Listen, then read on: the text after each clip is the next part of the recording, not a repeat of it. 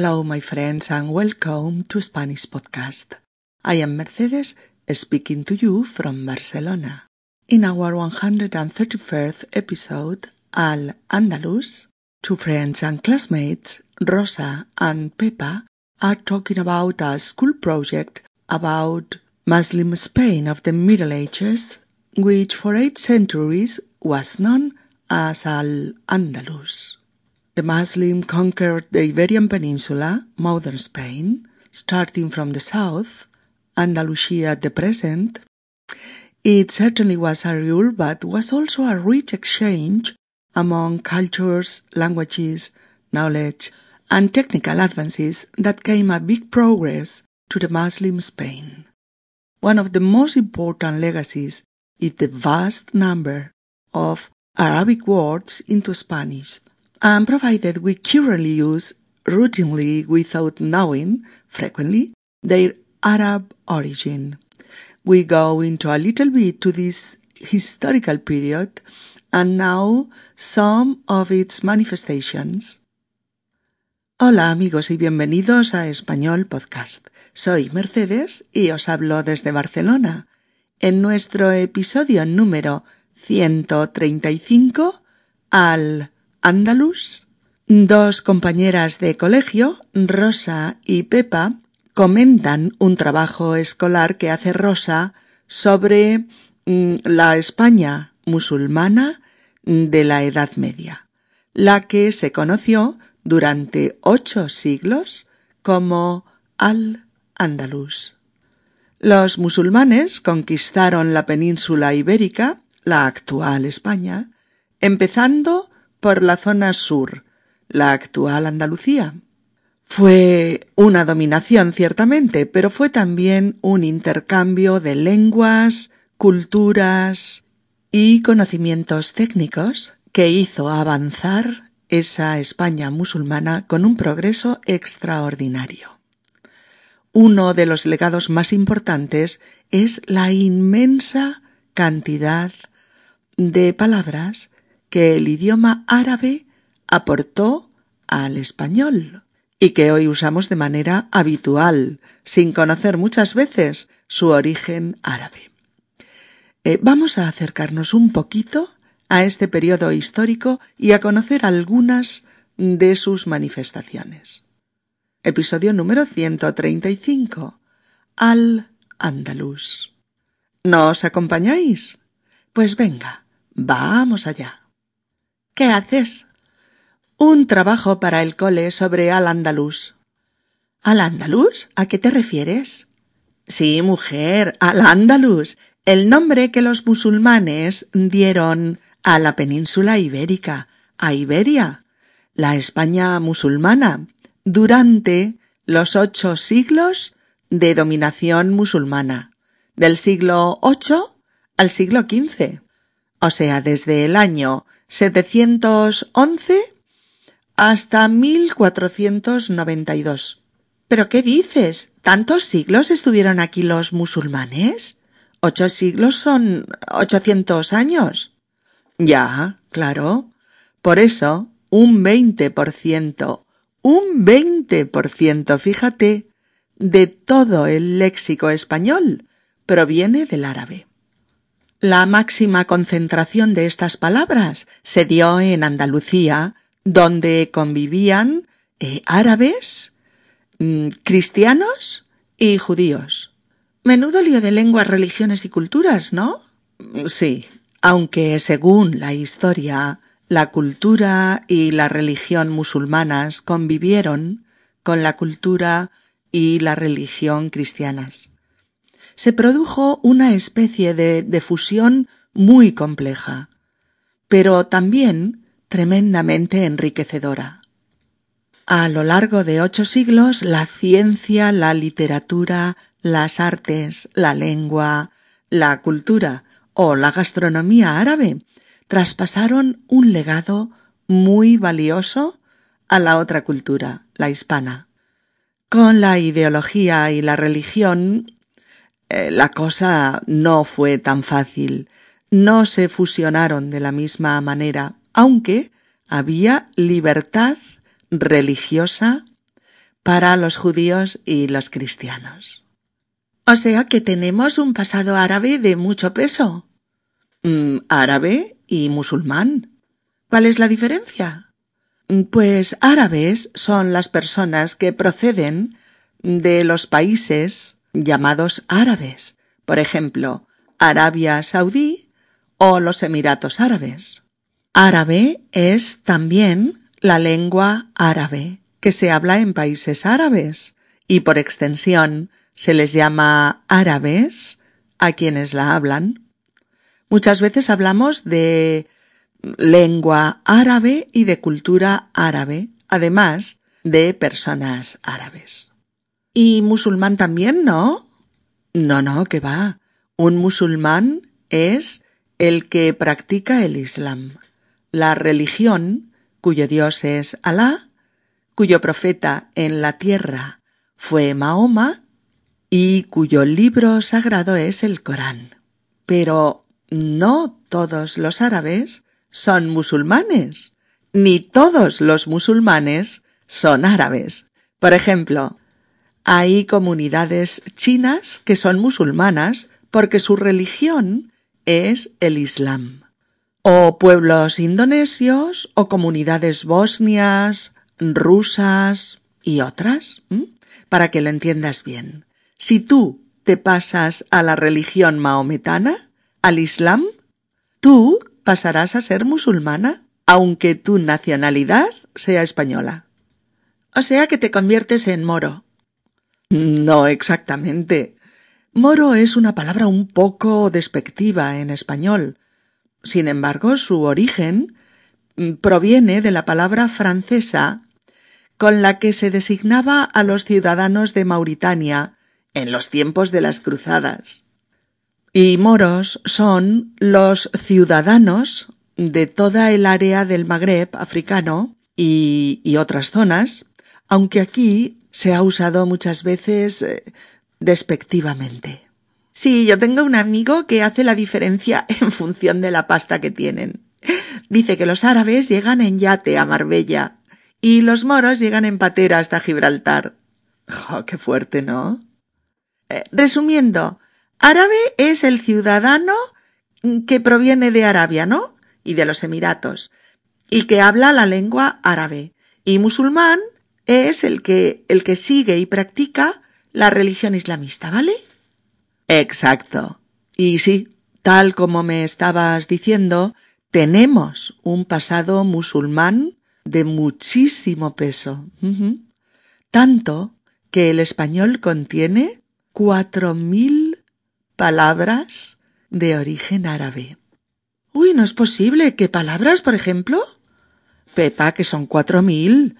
Pero a ver, algunas muy conocidas. Por ejemplo, alacena, alacena, que es un sitio para guardar cosas. O alhaja, alhaja, una joya. O también almohada. La almohada es el cojín donde pones la cabeza cuando estás en la cama. O alcoba, el dormitorio. Alcoba es una palabra que me encanta y que mi madre usaba para designar el dormitorio, ¿eh? La alcoba. Otra, pues, almirante. Almirante es un grado militar. O albahaca, con una H intercalada, como alhaja. Albahaca, una hierba aromática. Bueno, la famosa hierba de la salsa pesto italiana. Esa es la albahaca. Eh, Oye, Rosa, ¿todas empiezan por al? Mm, sí, muchas de ellas, aunque otras no, como por ejemplo Azucena. Fíjate cómo suena de bonito. Azucena. Es una flor. Azucena. O jaqueca. Jaqueca. El dolor de cabeza. O otra palabra preciosa. Azabache. Azabache. Una piedra negra, negrísima que se usa para adornos. O Guadalquivir, un río andaluz. O también aceite, es una palabra de origen árabe. Aceite, el jugo de las aceitunas. Nuestro aceite de oliva, por ejemplo. ¡Qué pasada! No tenía ni idea. ya, ya. Ahora está muy de moda hablar de mestizaje, de mezcla de, de razas, lenguas y culturas. Pero para mestizaje, el de Al-Ándalus se llevaba la palma. Y que lo digas. A ver, a ver, repíteme cuánta gente diferente convivía junta en esa época. Lo que te decía, musulmanes, árabes y bereberes, africanos, mm, judíos, andalusíes y, cristianos que vivían en la zona islámica de la península ibérica y a los que llamaban mozárabes. ¡Qué lío! sí, visto desde hoy, uno imagina la mezcla humana, lingüística, social, cultural y religiosa que hubo durante siglos, un mestizaje a todos los niveles. Oye, ¿y antes de los árabes, quién dominaba la península ibérica? Bueno, la actual España. Los visigodos. En el siglo VIII, los visigodos dominaban a la población mediante sus señores feudales y mediante la Iglesia también. ¿Y por qué vinieron aquí los musulmanes? Bueno, es, es muy complejo, pero, a ver, iniciaron una política de expansión desde el norte de África, ¿vale? Si pasas el estrecho de Gibraltar, los europeos más cercanos, ¿quiénes son? los españoles. Exacto. Pues así sucedió. Empezaron a ocupar la península por el sur, por lo que ahora es Andalucía, y fueron subiendo hacia arriba, hacia el norte. El dominio musulmán se extendió por casi toda la península ibérica, aunque el foco principal estaba en el sur, claro. Bueno, pues a toda esa zona de dominio eh, árabe y musulmán es a lo que se llamó al-Andalus. Los musulmanes, al contrario de los visigodos, eran cultos, refinados, y estaban muy avanzados en arquitectura, en ingeniería, ciencia, arte y literatura. Su civilización estaba mucho más desarrollada que la hispano-visigoda. ¿En serio? Pues sí, la imagen que tenemos ahora del mundo musulmán es la que es, pero en la antigüedad eran los más cultos y los más avanzados. Pero la ocupación de otro país siempre es violenta. Mm, sí, aunque no fue así del todo, mm, sobre todo en la primera etapa.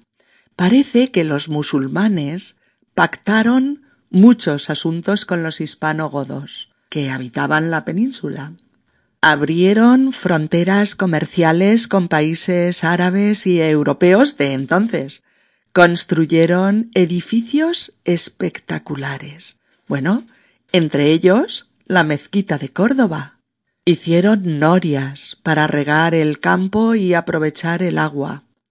Nos enseñaron a plantar cultivos inexistentes aquí hasta entonces. Hicieron alcantarillas para hacer circular las aguas eh, residuales o las de la lluvia. Fomentaron las ciencias y las artes. Y lograron una convivencia productiva entre pueblos tan distintos. ¿También fue fácil con la religión?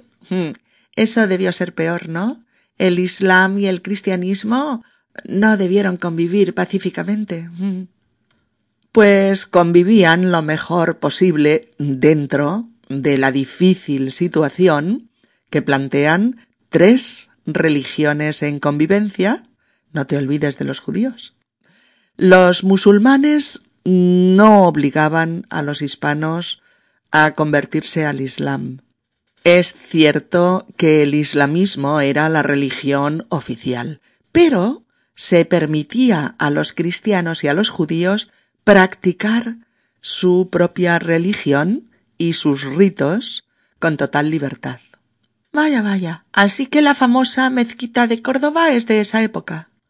Sí, la mezquita es un prodigio de la arquitectura andalusí de esa época. ¿Qué es andalusí? Andalusí es todo lo relacionado con al andaluz. Su cultura, su historia, su arquitectura, su gastronomía, su lenguaje, sus innovaciones. Bueno, lo que te decía, la mezquita eh, por dentro es un auténtico tesoro de caligrafía árabe. Está llena, llena de versículos del Corán escritos en árabe. Es una joya arquitectónica, pero hay muchas otras de esos ocho siglos de dominación musulmana. Obras como la Alhambra de Granada, sin ir más lejos. Por cierto, ¿sabes qué significa Alhambra? Ni idea. Pues significa castillo rojo en árabe, por el color de sus murallas.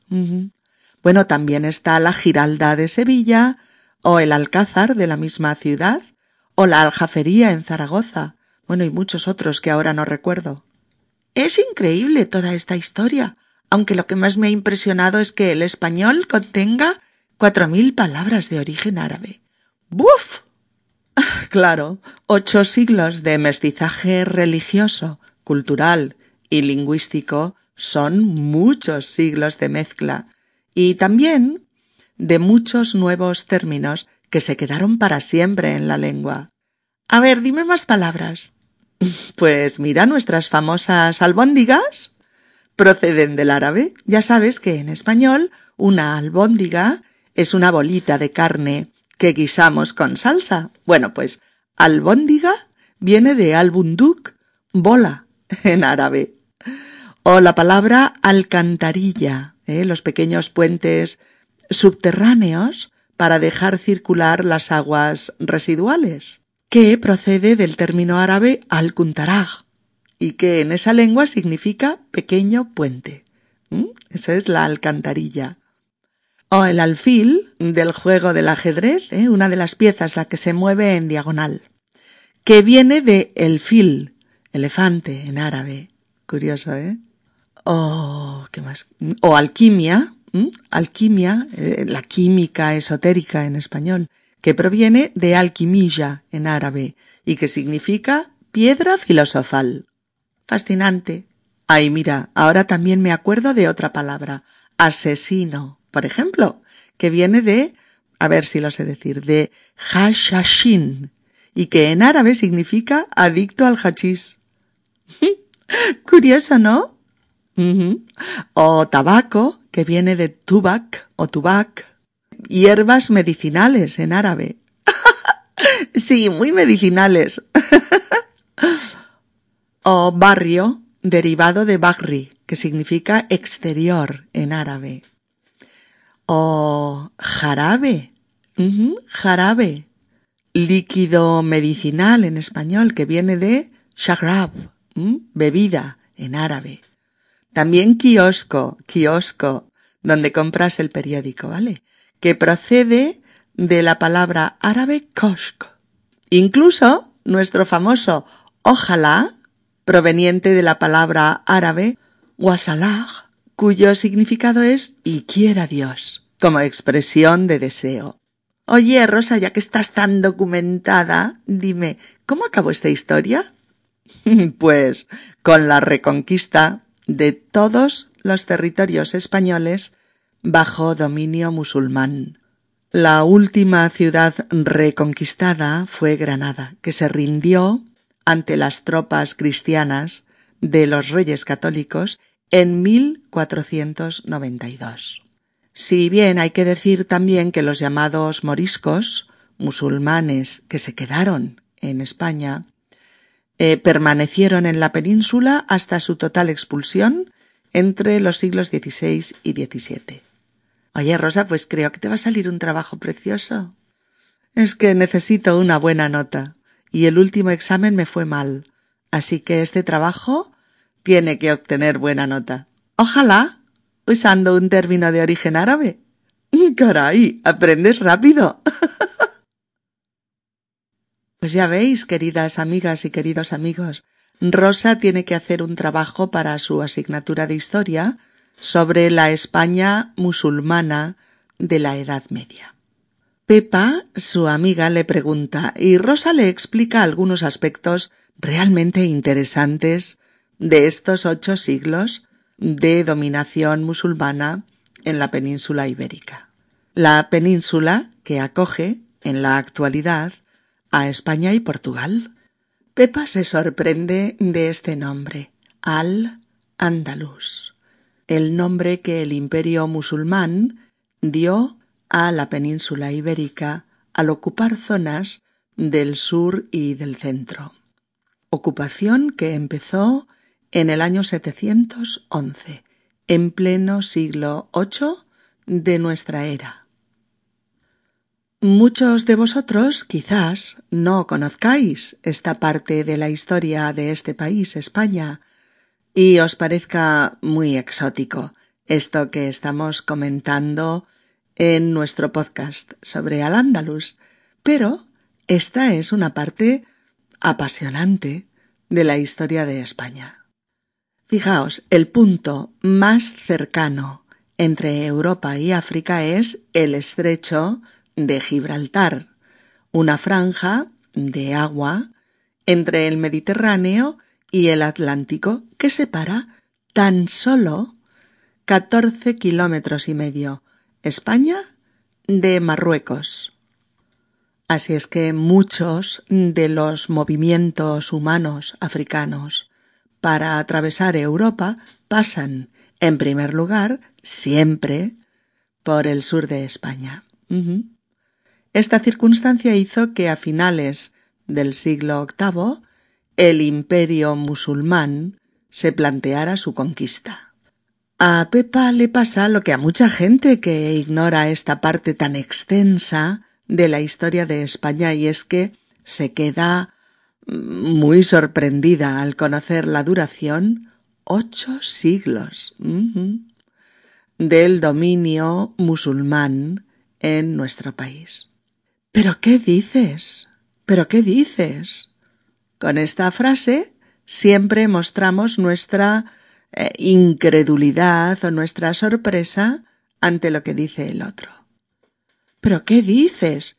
¿Tantos siglos estuvieron aquí los musulmanes? Ocho siglos son ochocientos años. Es que realmente es un periodo de tiempo enorme, larguísimo, en el que, como explica Rosa, convivieron en la península ibérica tres culturas. La cultura árabe, la cultura hispano-visigótica y la cultura judía o hebrea. Tres religiones. La religión islámica, la religión cristiana y la religión judía. Y tres lenguas. La lengua árabe, la lengua romance procedente del latín vulgar y el hebreo de algunas comunidades judías. Pepa se queda un poco atónita al imaginar esa circunstancia, una mezcla de lenguas, culturas y religiones que convivieron entre sí a lo largo de más de ochocientos años. Es difícil de imaginar, por eso dice Menudo lío de lenguas, religiones y culturas, ¿no? Menudo lío de lenguas, religiones y culturas, ¿no? Rosa le explica que sí, que efectivamente los musulmanes estuvieron mucho, muchísimo tiempo en España, en la España musulmana, que entonces lo era. Tanto o sea, tanto tiempo que quedaron huellas importantísimas e imborrables de esta convivencia. Y una de las más importantes es la enorme cantidad de palabras que hay en el actual español y que proceden directamente del árabe. Antes de conocer algunas de esas palabras, nuestras amigas intentan aclararse un poco con la terminología diversa referida al mundo árabe. Rosa se lo explica muy bien a Pepa. Le explica que los árabes A R sencilla A B E S árabes árabes que los árabes son las personas que proceden de los países llamados árabes, como Arabia Saudí o Emiratos Árabes, que muchas veces hablamos de cultura árabe, cultura árabe, de lengua árabe, lengua árabe o de escritura árabe, ya que el árabe es la lengua de los árabes. Que los musulmanes, los musulmanes, M-U-S-U-L, M-A-N-E-S, musulmanes. ¿Mm? Que los musulmanes son todas aquellas personas que creen en el Islam y que practican esta religión. Pero que los musulmanes pueden o no ser árabes. Que ser musulmán no está en función de la nacionalidad, sino de la religión que se profese. ¿De acuerdo?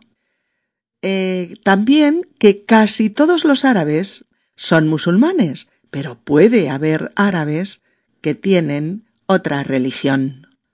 Por ejemplo, hay algunos árabes que son cristianos, los coptos, por ejemplo, o que son protestantes, o que son ortodoxos, etc. Y muy, muy, muy importante, que no todos los musulmanes son árabes, ¿eh? No todos. Ya que hay países con grandes comunidades musulmanas que no son árabes. Países como Indonesia, Turquía, mm, algunas partes de la China, algunos países de la Europa del Este, pues como Bosnia, algunas partes de Rusia, etc. Todos estos no son países árabes, no son países árabes, ni su lengua es el árabe, pero sin embargo son musulmanes son musulmanes o tienen población musulmana porque creen en el Islam y lo practican. Se estima que hay un total de 1.500 millones de musulmanes repartidos por todo el mundo. Y también que se les llama moros, M-O-R sencilla O-S, que se les llama moros a muchos ciudadanos eh, árabes y musulmanes, aunque no todos lo son, solo eh, los de una parte de África, y que en España este término es un poco despectivo. Incluso eh, nuestras amigas citan que hay un chiste en España que dice que la diferencia entre un árabe y un moro es que el árabe llega en yate a la Costa del Sol española y se aloja en su palacete de oro y el moro es el que llega en patera y lo coge la Guardia Civil cuando lo dejan abandonado en las costas andaluzas. El saber popular, que es muy sabio.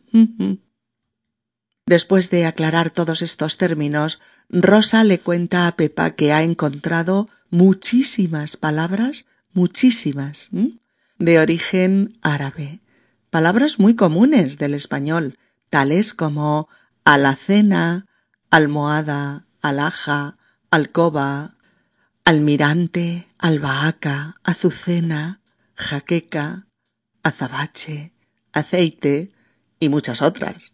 Rosa le explica incluso la palabra árabe que dio lugar a algunas palabras españolas actuales, como por ejemplo albóndiga, alcantarilla, alfil, alquimia, asesino, tabaco, jarabe, kiosco u ojalá. Fijaos cómo aludimos al origen de una palabra, ¿eh? Podemos decir eh, una palabra es de origen árabe, ¿vale? Una palabra es de origen árabe. Por ejemplo, ¿sabías que la palabra ojalá es de origen árabe? ¿O sabes que la palabra albornoz tiene origen árabe? ¿O cuál es el origen de la palabra alfiler? ¿Es de origen árabe? También podemos aludir al origen de una palabra diciendo esta palabra proviene del árabe. Proviene. ¿De acuerdo? Por ejemplo, la palabra olé proviene del árabe. Sí, sí. O proviene de la palabra árabe wallah, por Dios, en español. O la palabra hola proviene de la lengua árabe de la interjección árabe Allah, por Dios también, que se usaba como saludo. También podemos decirlo de esta forma. Esta palabra viene del árabe, simplemente. Esta palabra viene del árabe. Por ejemplo, fijaos, la palabra embarazar viene de la palabra árabe baratza, que significa sobresalir hacia afuera o salir hacia afuera, o también dificultar los movimientos. Claro, como en el caso de la sobresaliente barriga de una embarazada. o una palabra preciosa con cuatro es, mequetrefe. mequetrefe, persona tonta y petulante en español, que viene del término árabe mugatraf, que significa asimismo petulante y bobo. Bobo es tonto. O también podemos, podemos expresar el origen de una palabra con el verbo proceder. Fijaos. Por ejemplo, la palabra cazurro. Alguien es un cazurro cuando es tonto, corto y tosco. Pues la palabra cazurro procede, procede de Quadur, ¿vale? Palabra árabe que designa a alguien eh, huraño, insaciable y, con pocas luces, ¿eh? Inteligencia cero. Bueno, esto os puede servir mucho cuando habláis de léxico, ¿eh? O, o del origen de ciertas palabras. Podéis decirlo así. Esta palabra es de origen árabe, o lo que sea. El origen de esta palabra es árabe, francesa, etc. O esta palabra viene de la lengua tal o cual. O esta palabra proviene de...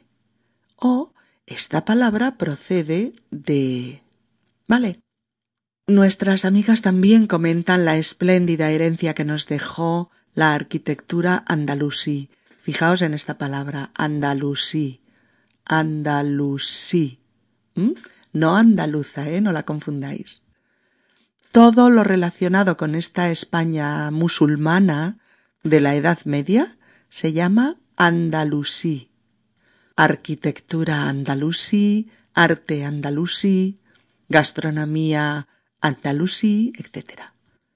Cuando comentan la arquitectura andalusí, hay dos monumentos de esta arquitectura que son realmente dos joyas de este periodo la mezquita de Córdoba y la Alhambra de Granada, dos obras universales que vale la pena admirar en algún momento de nuestras vidas.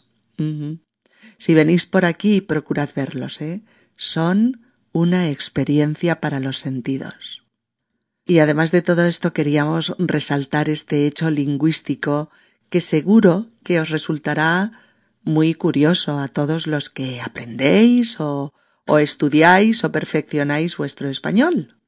El hecho de que existan multitud y multitud de palabras españolas cuyo origen es eh, la lengua árabe que se habló en la España musulmana de los siglos VIII al XV. Se constata un léxico de más de cuatro mil palabras descendientes directas del árabe. Muchas de ellas fueron además totalmente nuevas para los habitantes de este país, puesto que eran palabras de técnicas árabes inexistentes hasta entonces en la España visigoda. Espero, amigos, que esta pequeña aproximación al andaluz os ayude a conocer un poquito más las raíces del español peninsular, de nuestro español de España, así como unas pinceladas sobre una parte de nuestra historia y de nuestra cultura. Podéis seguir con nosotros en el blog de Spanish Podcast, donde vais a encontrar muchos posts llenitos, llenitos de cosas que ampliarán vuestro español. También en www.spanishpodcast.org tenéis una página con mucho vocabulario, con fotos y en frases útiles para la vida de cada día. Podéis acceder gratuitamente a todos nuestros podcasts en archivo, así como a todas las guías didácticas escritas en un cómodo PDF que podéis usar o imprimir para usarlos en vuestro aprendizaje. Para los que queráis aproximaros a la Navidad española podéis descargaros totalmente gratis el episodio número 74, Fum Fum Fum, con la descripción de nuestras costumbres y en el que os proporcionamos un montón de canciones navideñas y villancicos. En los ejercicios correspondientes, los del episodio 74, ampliamos toda esa información y cantamos muchos más villancicos navideños. Podéis aprenderlos y sorprender a vuestros amigos hispanos las próximas navidades. Hasta pronto amigos. Os deseo, como siempre, lo mejor. Nos vemos. Chao.